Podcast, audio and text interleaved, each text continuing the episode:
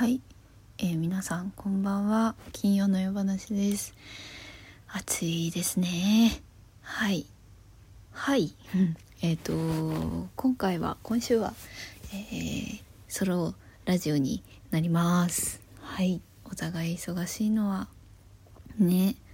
いいことですね。本当に。奥ちゃんも稽古頑張っているのかな。はい。えー、っとえー、っとこれが放送されるのは6日だから。え、っと先週そうですね。そうそう、まあ、先週のことを話せばいいんだ。そういうことですね。先いやっていうかこの過去のことを話せばいいんですね。すいません。あの暑すぎてちょっと若干頭が回ってないところがあるんですけど。え、っと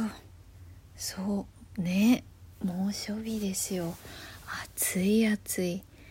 もうでもね結構があったりするもんで、えー、外に出たりしてるんですけどまあ暑さだけじゃなくてね世の中いろいろあってなんかうん緊急事態宣言なのかこれがって思ってる自分も外にいるっていうねもうなんかもう繰り返しやりすぎてこのツッコミすらももうなんかなんだろうな使い古されたような自分の中では。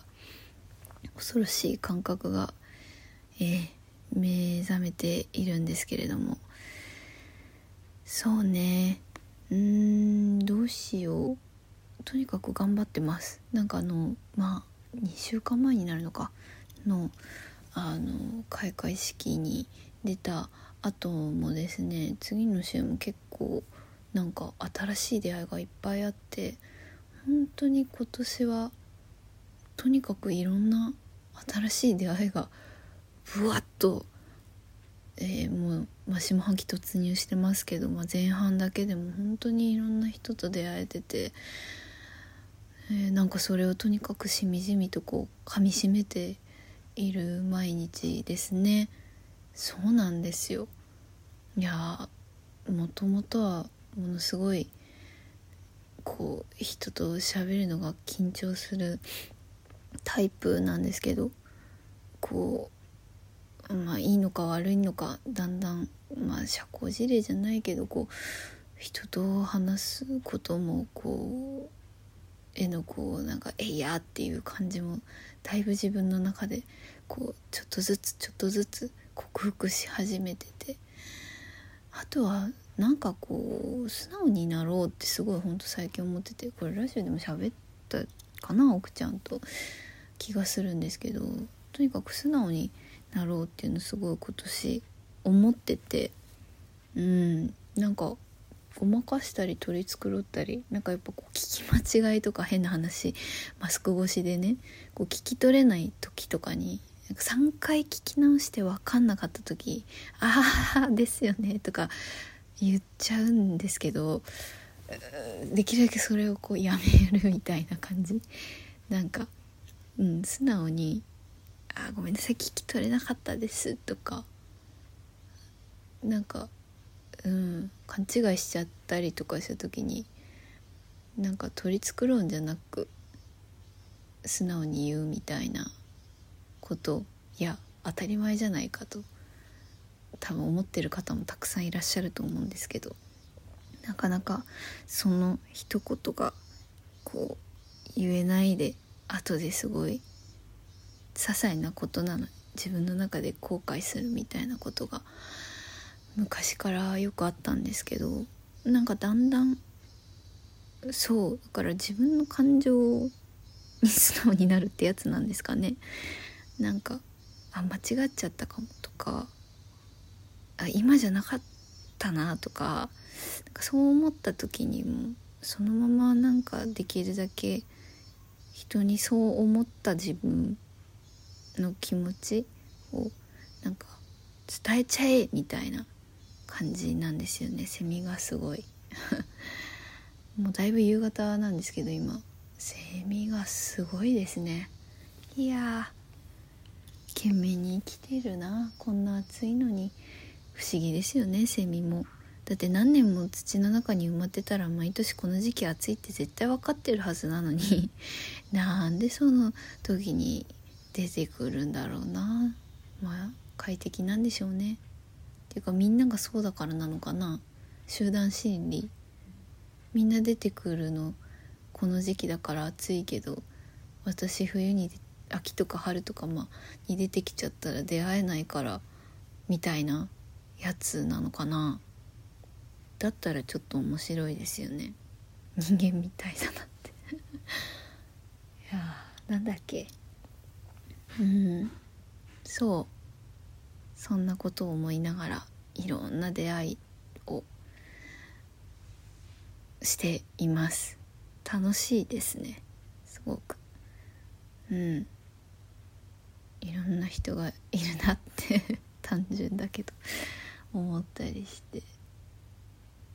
そうですね。あとなんだろうな。なんか話そうと思ってたのに忘れちゃったな。そう本をいっぱい読んだり あとあのゴールデンカムイのね今最終章に突入するよってんであの最新話まで無料で公開してくれてるっていうもうありえない太っ腹な企画が9月中旬ぐらいまでかな。やっててあの皆さんネットのある環境ネットがネット環境のある人はあのぜひ読んでほしい。まあちょっと結構あのなんていうかこう万人に受ける作品じゃないと思うんですけどめちゃくちゃ面白くて読み読んでますね。面白いですね。できるだけ毎日10話を目標に やってるんですけどなかなかそうもいかず。そうまあおかしくなっちゃう目が疲れちゃうんですけど。とかあとそうみんなこれあんま知らないかも。おすすめなのがですね今それこそ無料で公開してるんですけどあのオラフ・ステープルドンっていう人あの SF 作家というかあの作者がいてその人の「最後にして最初の人類」っていう本が絶版なんですけどあって。でそれのまあだから今はもう手に入らないその本がまああの今映画化されてああもうでもちょっと全然情報を前もって調べずに喋り始めるのは良くないですね本当に最近多いんですけど私最初にして最後のそうテルやっぱそうだ。ティルダ・スウィントンがあの主演というかあれでやってて今公開中日本でもね公開中らしいんですけど私も実は知らなくてこの本。なんかたまたまツイッターで見てその序文をあの期間限定でその映画の公開に合わせ日本での公開に合わせてあの期間限定で公開しますっていうんでその進化っていうカタカナで進化っていう映画配給会社さんのノートにあのその序文が公開されてましてすっごい面白くて何としても手に入れたいと思って探してるんですけどなかなかまあねすごい付加価値もやっぱつきますからあれなんですけどとにかくその内容がすっごい面白いんで是非あの調べてみてほしい欲しい良くないですね強制的な。なんか時間がある人はよかったら夜の夏の夜にちょっとなんか読むとなんかすごくスーッとしてワクワクして楽しいかと思います。うん。そうやっぱ SF 好きなんだなって自分でめちゃめちゃ 最近再確認してるんですけど。小松左京もね星新一とかね。まあもうとにかく私はそういう人たちが好きだけど。あの電気羊の夢を見るかアンドロイドは電気羊の夢を見るかも。ね合ってるか。ダメだ。これで好きなんて名乗っちゃいけないな。アンドロイド。これは電気羊の夢を見るか。合ってた？私そう言ってましたさっき。言ってなかったら今度会った時にあの頭ポンってやあのポカしていいんで。とかもねあのあれですよ「ブレードランナー」の原作。あれもやっぱ面白くて。そう。すごくいいですよ。なんだろう本当にこの何のデータベースに過去の歴史にも SF にもないようなこの異様なじわりじわりともう始まってお腹鳴った始まってるこのディストピアにおいて SF ってものすごい私の中でやっぱ妄想がはかどるんでしょうね。なんかこの時代これがこうだったらどうなるんだろうみたいなその AI のこととか妄想がめちゃめちゃはかどってこうだったらこうなんじゃないかとかあそうはかどった妄想ありましたありました最近思ったことが考えたことがあってなんかこの本当に救いのない今の現状その世界中のコロナだけじゃなくてねありとあらゆる人間の抱えてる問題がもし本当に全部なくなったらもうそのなんだろう家庭の不和とかもねもう全部もう全てのあのこうネガティブなものがいやでも人によってはネガティブじゃない場合もあるから難しいですけど、まあ、ちょっとそれは一旦置いといて戦争とか病疫病とかうーんなんか全てのことが解決もしした場合にそれって人間幸せなんかなと思ってあの思ったんですよ。でもしそれでえー、やったって幸せになったとしてもまあ時間という概念がある以上また新しく実行未来が進んでった時にまあ多分それが持続することって本当はないんじゃないかなって思って多分そうやってそそれがなくなりましたやったでそのままそれが継続するって人間の生活と矛盾してるのかもなって思っちゃってものすごい、うん、ちょっとまだ感覚的なんで根拠はないんですけど。で、うん、そうなった場合に人間はまずその先その進む未来に進みたくなるのかなみたいなことを考えてさらに。例えばこう定期的にね30年に1回全ての問題が解決します。でも人間という生き物が生きている以上その時間が進み未来が進んでいく上でその全ての問題はまた新たな問題を生み出してしまうのでそのスパンは30年ごとですみたいな。例えばもしなったとしてもそれが分かってて人間って生きたいって思うのかなって思ってその全ての問題が解決して本当に解,、まあ、解放されたその感覚を知ってしまった上でその先に進もうって思えるのかなって。だからなんていうかあれですね大吉出ちゃったらあと下がるだけだからあの今日拾っといた方今日今日が出た方があのこれから上がり調子だからいいんだってやつみたいな感覚っ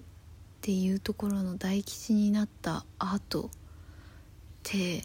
なんかどうなんだろうなとか考えちゃって。まあでもその根本的なその進めば問題が必ず浮上するみたいな人間の生活って問題がありきなんじゃないかみたいなとこがまずそもそもおかしいとは思うんですけどでもなんか感覚的にそう思っちゃったからそれを今度、もうちょっと感覚じゃなくしていかなきゃいけないからこの理論はまあ理論じゃないですけど、妄想は、うん、まだ、うん、超絶未完成なんですけど。なんかねそんなこと考えたりしていやとにかくなんかこううん。今のいろんなことがもちろんいい悪いは絶対あるけどなんかそれだけじゃないっていうかうーん難しいんですけどなんかそのよく言う表裏一体じゃないけど絶対表があれば裏もあると思っちゃっててだから多分そういうひねくれたことを考えちゃってると思うんですけどまあねそんなこと考えたりしてました。皆さんどう思います？いやこれは全然だからその行きたいと思うかみたいなのは本当にあのもうお腹めちゃめちゃなる。はあそのうん死に対して興味があるとかじゃ本当に全然なくてただ単にものすごくこう俯瞰で考えたいっていう欲欲で。でも絶対俯瞰じゃ考えられてないんですけど、うん、どこまでこう究極俯瞰で考えられるんでしょうね人間って。エゴの塊だけど。うん。とかね。まあそんなこと考えたりしてますね。あとは食欲が。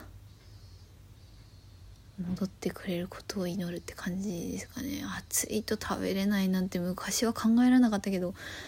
なるもんですね。26歳。いやでも悪くないなって思います。ある意味季節感じるじゃないですか。風流っていうか。ああ暑くて夏バテすんのもいいなってあの適度にね。でも本当にあの元気でいないとなって思って。あのー、稽古以外は本当にできるだけ家にいようって思ってます。私は。うん。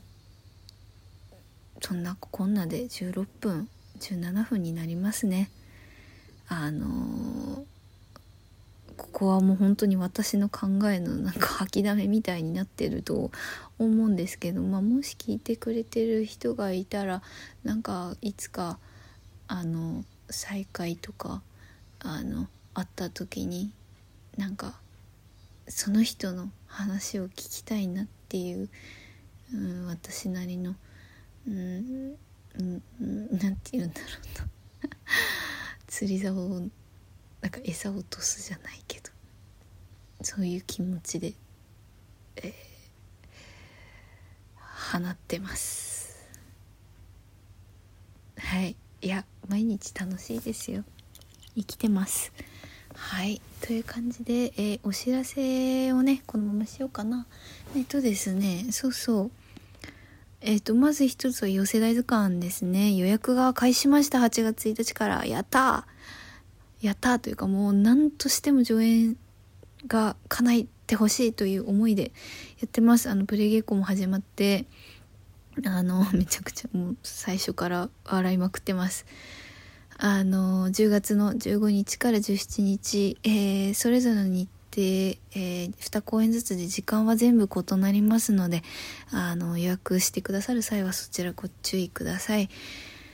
えー、場所はですね横浜は桜木町みなとみらいの、まあ、山側海じゃなくて反対側ちょっと登ったところにあります神奈川県県立青少年センターのスタジオ光になってます、えー、上演時間は約70分予定していてあの客席数も、えー、通常時の50%で、え現在予約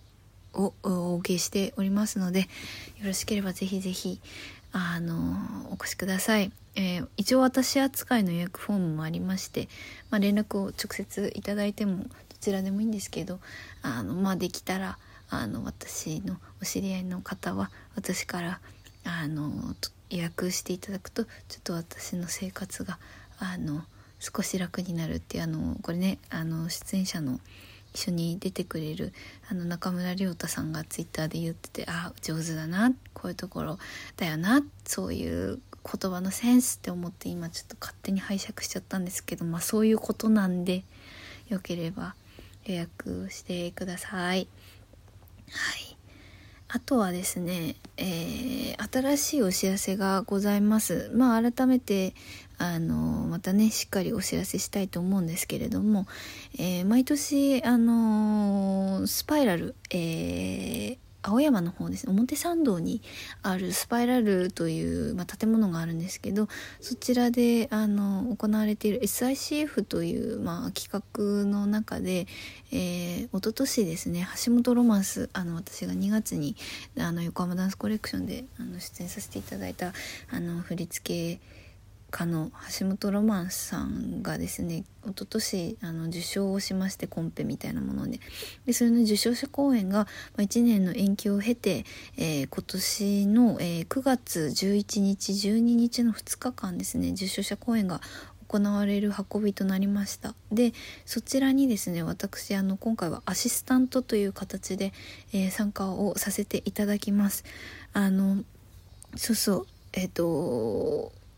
あのすごいロマンが私をアシスタントとしてこう声をかけてくれたものすごく嬉しくてなんか結構私もそこはなんか自分でも、うん、向いてないわけじゃないなって思ってる部分が多々あって、まあ、いろんなあの出演者のあの素敵な人たち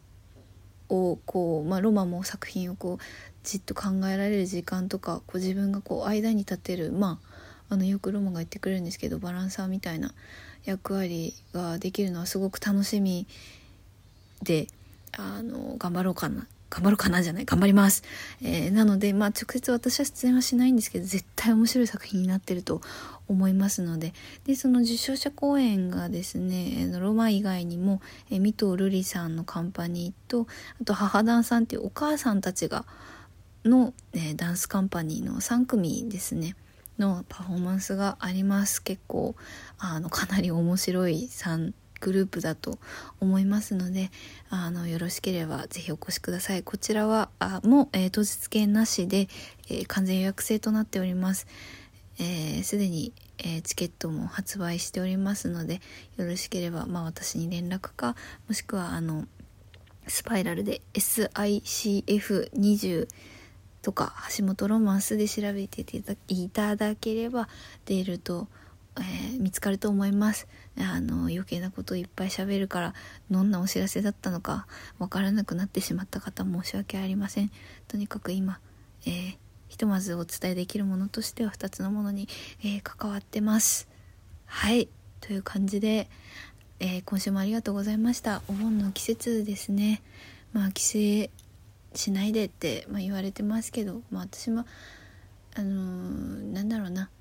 うーんなんて言ったらいいんだろう。まあ直接お墓参りとか行かな行けなくてもきっと自分が大切な人はそばにいてくれてると思ってるのであのなんかいい時間にいいお盆に皆さんなったら、まあ、忙しい人もいっぱいいると思いますけど気持ちがねそういう気持ちを持てる時間があるっていうのは素敵なことだと思うので、うん、自分のできるだけ安全な場所で、うん、いろんな人に思いを馳せられる時間になりますように。という感じでという感じでってよく言っちゃうね。もういいや。気にしない。はい。ということで、えー、ご清聴あ成長してなくてもいいです。いろんなことやりながらで大丈夫です、えー、お聞きいただきありがとうございました。ではでは、えー、後半は、えー、奥めぐみちゃんにつなぎます。おふちゃんよろしく。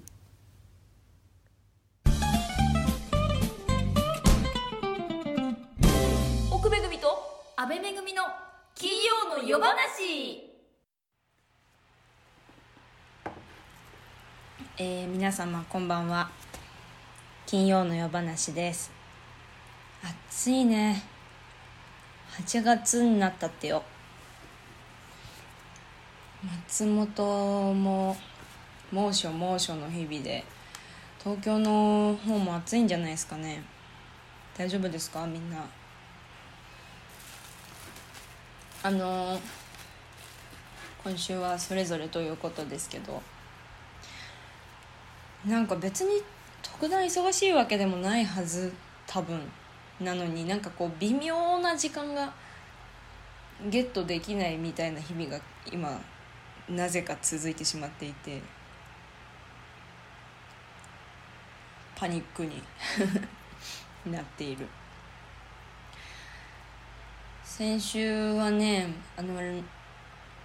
今なんかいろんなあの次あるその公演の稽古が今始まってってちょっと一段落したんですけど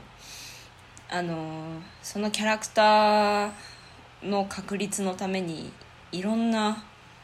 なんかこう妹っぽい立ち位置でいるキャラクターなんですけど私妹いないのでいろんな人にこう自分が妹だよとか妹がいるよみたいな人にインタビューをしたりしていていました。楽しくってなんかその兄弟のこととか家族のこととかをそのその人のバックグラウンドを聞くのってなんかもっとその人自身をのなんて言うんだろう厚みみたいなのがどんどん厚くなっていく感じがしてすごいプライベートなことじゃんやっぱ家族とか。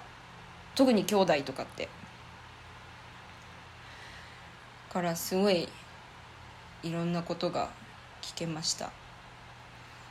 よく観察しているっていうのが統計的に多くてその上の例えば上の兄弟が失敗したこととか怒られているのをすごいよく遠くから見ててそうならないように対策を練って挑むことができるとか。そういう妹さんが多かったな。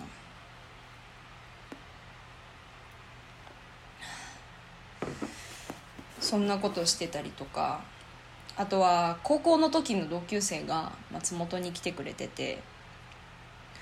その写真をありがたいことに本当にあの写真を撮ってほしいっていうふうに言ってくれてその子の撮影を松本でしてました。高校の演劇部だったんだけど演劇部の時の部長でその子が。ちいちゃくてね可愛いんだよ。でその高校のなので高校の友達とか高校のその仲間と今年で出会って10年になるだなあという話をしたりしてて私たち今年26歳10年前16歳に入学して出会って10年前の今頃とか何やってたっけね？みたいな。話をしてました。高校の時のその演劇部の友達とか仲間たちってやっぱ自分の家族よりすごい長い時間一緒にいて毎日。から高校の時に私は部活すごい一生懸命やってたからあのもうほとんど家の家族と時間が合わなくてから1日半日以上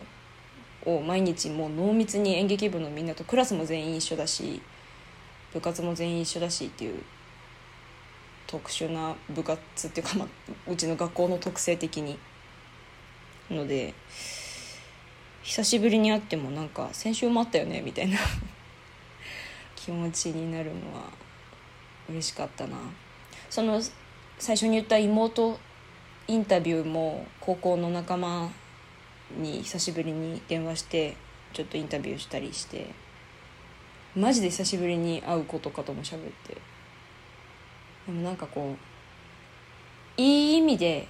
遠慮しないでこう踏み入って聞くことができる人ってなかなか今20も半ばになるとレアだなって思いました。でちょっと先週は酒を飲みすぎた。でねなんか自転車の鍵をなくしちゃって。自転車でちょっと急いだんですよ。一昨日ぐらい。一昨日？一昨日ぐらい。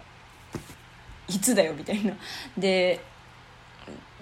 すごい急いでて結構なスピードで走ってたら今新しい自転車の鍵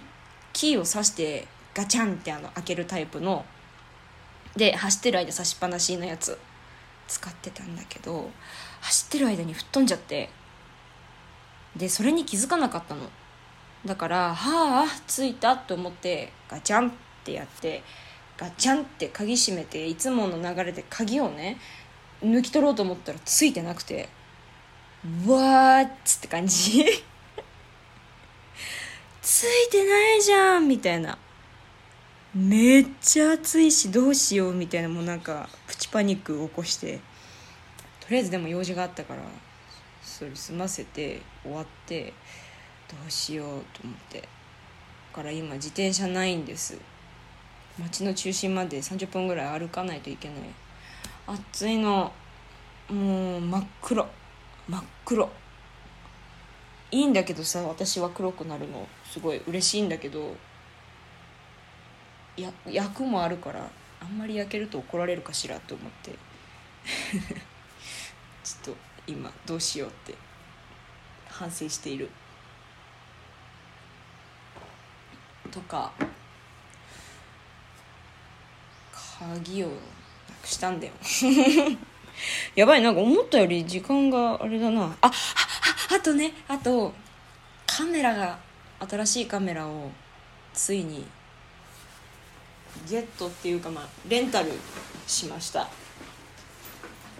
ばいちょっとさっきリュックドーンって置いちゃった。あの今まではキャノンのすごい古いあのキッスのキッスっていうシリーズがあってキャノンに。まあなんか初心者用カメラ始めて用とかあとお母さん用みたいなカメラお母さんカメラみたいな風に言われるけどのめっちゃ古いやつを使っててでそれはミラーレスじゃなくて多分普通の一眼なのかな。めっちゃでかいのとにかく。機能はすごい単純なんだけどとにかくもうボディがでかくてレンズもそのキットレンズって言ってセットでついてくんの。最初大体。どのカメラも。でそのレンズもでかくてもう無理みたいな。だから最近カメラ全然触ってなくて持ち運ぶのがえらいえらいかかるから時間も体力も。からもうずっとちっちゃくしたいなちっちゃくしたいなって思って渋ってたんだけどなんかそのそのすごい写真を撮るのがうまい友達のインスタを見てあのすごい素敵な写真だったの。なんか北海道でキャンプしてる写真。えなんかドキッとしちゃってあめっちゃうまいすごい素敵大好きっていう気持ちが9割1割くっそ悔しいみたいな感じを受けてその写真を見てなんかなぜかスイッチが入ってあこれはもう新しいカメラゲットしようって思って。でもローンが組めないから。リアルなハッシュタグリアル。リアルな現実本当にローンが組めないからどうしようって思ってたんだけどレンティオっていうサイトがあってなんか家電をねレンタルできんの。でそこでカメラをレンタルしました。とりあえず3ヶ月レンタルっていう契約をしたんだけど毎月その後も払い続けてて1年払い切れば私のものになるんですよ。でも1年払い続けるって結構しんどいけどまあいい塩梅まで払ってったら残りはボンってこう買い取りみたいな方式もあるからもうもういっそいっそ買い取るつもりで借りようって思ってついにそのカメラが来ました。今度はキヤノンから富士フィルムに変えました。もうずっと富士フィルム使ってみたくて色がねやっぱいいってみんな言うんだけどもちろんレンレンズでその色味？なんて言うんだろうそのレンレンズ自体が取り込む光とかそのレンズのレンズによってぼやーって映ったりとかキリキリってシャープに映ったりとかするんだけどレンズ以外にもう最近の富士フィルムのデジタルのカメラにはあのフィルムシミュレーションっていう機能が入ってて要はフィルターアプリとかの加工フィルターみたいなのが入ってんの。であのもうだからなんていうのその富士フィルムが今まで出してきたフィルムっぽい写真がそのフィルムシミュレーションを使うと撮れるわけ。もう特に編集なしで。からあこう今はこういうこの景色はこの色で撮りたいみたいなのをフィルムシミュレーション使って撮ることもできるしもちろん今までみたいにノーマルの写真撮って自分の好きな色味にアプリとかなんだ？あのなんだ？あのアプリとか使ってできるっていうのもできるし可能性が広がった。あとめっちゃ軽い。マジ。ほんと5分 ,5 分の1っていうとすごい大げさだけどマジで半分以下のサイズになって軽い持ち運びやすい今のとこ毎日毎日持ち歩いてるからすごい重宝しています。バッテリーがねちょっとあの長持ちしないんだけどまあでもでもって感じ。許容範囲かなっていう。あ今日はねその稽古場のお姉さんとお茶して帰ってきたから楽しかったんだ。今日はなんか松本に街中に縁日がいっぱい出てて屋台が。あの豚玉を 食べて。でその後近くのコーヒー屋さんでお茶してきました。アルプスコーヒーラボっていう新しいカフェがちょっと前にできたんだけどその席が2階にあってで靴を脱いでもう床にだらんって座るスタイル。可愛いクッションがいっぱい置いてあって超居心地よくて通っちゃいそう。もう家の中暑くてエアコンがないんですよ。この今4時ぐらいなんだけどこのぐらいの時間になればまあ全然扇風機ガーって回せばまあいけるかなって感じなんだけど。真っ昼間とかはもうそういうカフェとかに入って作業とかしないともう死んじゃうから。エアコン工事はできないけどあのあるじゃん。撮影現場とかにさ置いてあるようなエアコンクーラー。あれを導入するかどうかっていうのを今 J と話し合ってます。いや蚊に刺される季節になってきましたね。突然。いやマジ洗濯物干しただけで5箇所ぐらい刺されちゃって気づいたら。怖ーみたいな。なんか刺されてかか赤くなっちゃって描きすぎたのかな。いよいよついに